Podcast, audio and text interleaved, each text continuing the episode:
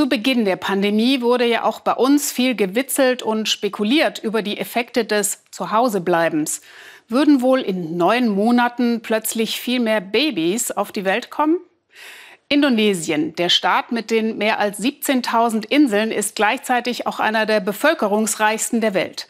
264 Millionen Einwohner jetzt schon. Und viele von ihnen leben in prekären Verhältnissen. Corona-Babys sind dort also, anders als bei uns, eher gar kein willkommenes Phänomen. Weder für den Staat noch für die Mütter. Sandra Razzo hat sie besucht. Ein Gesichtsschutz schon für die Allerkleinsten. Hier auf der Geburtsstation in einem Krankenhaus von Jakarta. Die Covid-Pandemie beeinflusst auch in Indonesien alle Lebenslagen. Devi Rahayu hat vor ein paar Stunden ihr drittes Kind auf die Welt gebracht. Doch so richtig glücklich wirkt die Hausfrau und Mutter gerade nicht. Ihr Mann ist Fahrer. Bis vor der Covid-Pandemie war er immer auf Achse. Jetzt arbeitet er nur noch zweimal pro Woche. Wie soll das reichen? Ja, kalau khawatir pasti. Natürlich mache ich mir große Sorgen. Mein Baby braucht doch jeden Tag Milch und andere Dinge. Aber wir haben jetzt viel, viel weniger Einkommen. Wir müssen das trotzdem irgendwie schaffen.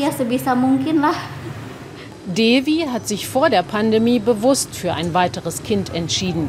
Hunderttausende andere Frauen während der Pandemie aber nicht. Bandung, 150 Kilometer östlich von Jakarta. Hier lebt Juharsi, 39 Jahre. Sie ist im vierten Monat schwanger. Das Baby in ihrem Bauch kein Wunschkind. Während des Lockdowns ging ihr Vorrat an Antibabypillen zu Ende. Doch die örtliche Apotheke war geschlossen. Dann wurde ihr Mann auch noch arbeitslos. Kondome sind in Indonesien nicht beliebt. Und dann ist es einfach so passiert. Im Lockdown waren Frauen, die einfach nur Verhütungsmittel brauchten, in den öffentlichen Gesundheitszentren nicht erwünscht. Ich hätte zu einer privaten Hebamme gehen können, aber das ist viel zu teuer. Selbst jetzt, wo ich schwanger bin, konnte ich es mir bisher finanziell einfach noch nicht leisten, mich untersuchen zu lassen.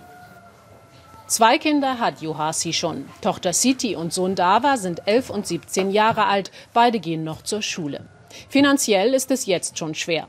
Johasi hat sich deshalb für die Mitgliedschaft in der staatlichen Krankenversicherung beworben. Sie ist für die Allerärmsten kostenlos. Aber ob das klappt, weiß sie noch nicht. Ich hoffe, dass wir jetzt Zugang zur kostenlosen Gesundheitsversorgung bekommen. Was anderes bleibt mir nicht. Wenn ich an die Zukunft denke, wird mir schwindlig. Entschuldigung. Hoffentlich haben wir Glück.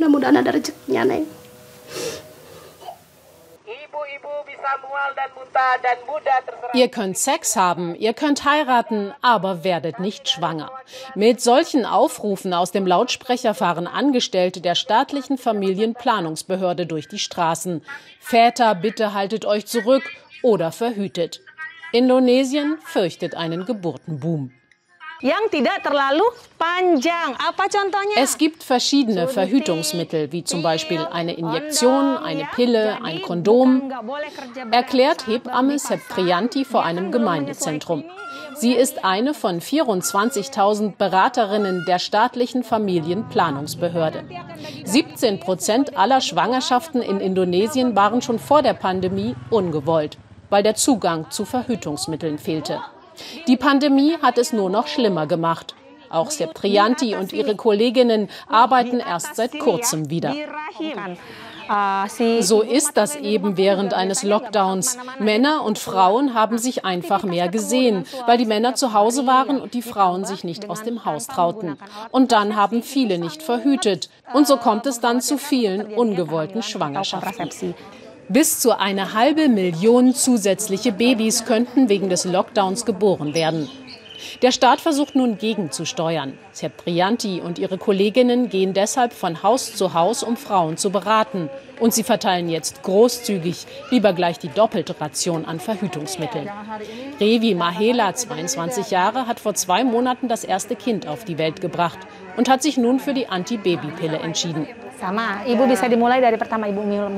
Nicht vergessen, jeden Tag zur selben Zeit einnehmen, erinnern Sie die Hebammen.